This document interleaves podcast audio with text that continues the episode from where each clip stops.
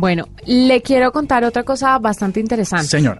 Mire, Microsoft está anunciando una iniciativa de banda ancha rural.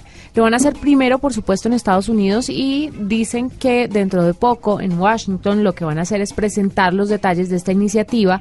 El presidente de Microsoft, que se llama Brad Smith, lo dijo en su blog y lo que quieren es solicitar una combinación de inversiones privadas y públicas para que dos millones de habitantes de zonas rurales tengan acceso a Internet en los próximos cinco años. El presidente de Microsoft dijo que se emplearían los espacios blancos de la televisión, que son ondas no licenciadas ni utilizadas. O sea, explíqueme esto. Eso significa que seguramente hay, eh, tú sabes que igual como funciona la radio, hay unos espectros eh, que se pueden usar, unos espectros radiomagnéticos, digamos, eh, que unos se usan para la telefonía, otros para la radiocomunicación, otro para la radiodifusión, otro para la comunicación celular, otro para los aviones y así sucesivamente.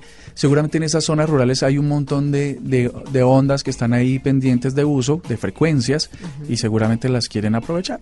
Dicen ellos que la poderosa amplitud de la banda le permitirá a las señales inalámbricas saltar las elevaciones de terreno y atravesar edificios y árboles.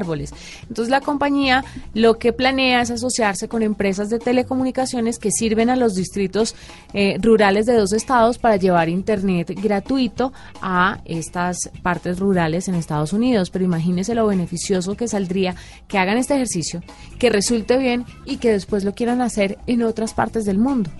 Porque es que lo que hemos hablado siempre aquí, Internet ya es un servicio público. Es un servicio público, sin duda. ¿Sabes qué me, a qué me suena? Porque eso de que las empresas como Microsoft, como Facebook y todas esas estén... Ah, ¿Deducción de impuestos? Estén poniendo drones en el cielo y satélites para que la, para que la gente no se conecte, eh, o para que se conecte, perdón.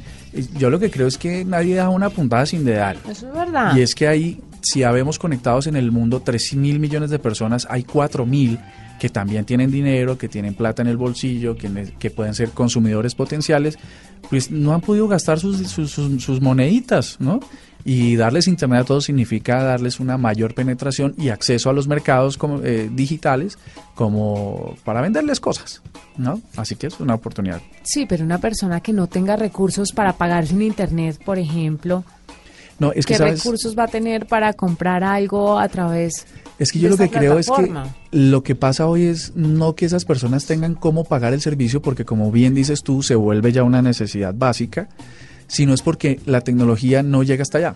Entonces, digamos, eh, una hacienda en el, en el Magdalena Medio colombiano, por allá, eh, seguramente hay unas personas que pueden ser consumidores activos, pero pues no les llega al internet. Entonces escasamente tienen televisión satelital y se comunican todavía por radioteléfono o en algunos casos por celular con muy baja calidad. Pero no sería como muy poquito ese grupo de personas, ¿no cree usted? Sí, pero yo creo que la, la, la misión de estas, de todas las empresas de tecnología es interconectarnos a todos conocernos a todos, saber dónde estamos todos. Pero usted tiene razón, la gente no va apuntada sin dedal. O sea, esto así de chévere, de bacanes, lo dudo. No pasa. De verdad, de verdad, de verdad.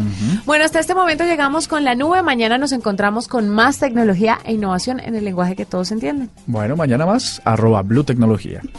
Hasta aquí la nube. Los avances en tecnología e innovación de las próximas horas estarán en nuestra próxima emisión. La nube. Tecnología e innovación en el lenguaje que todos entienden. La nube por Blue Radio y bluradio.com. La nueva alternativa.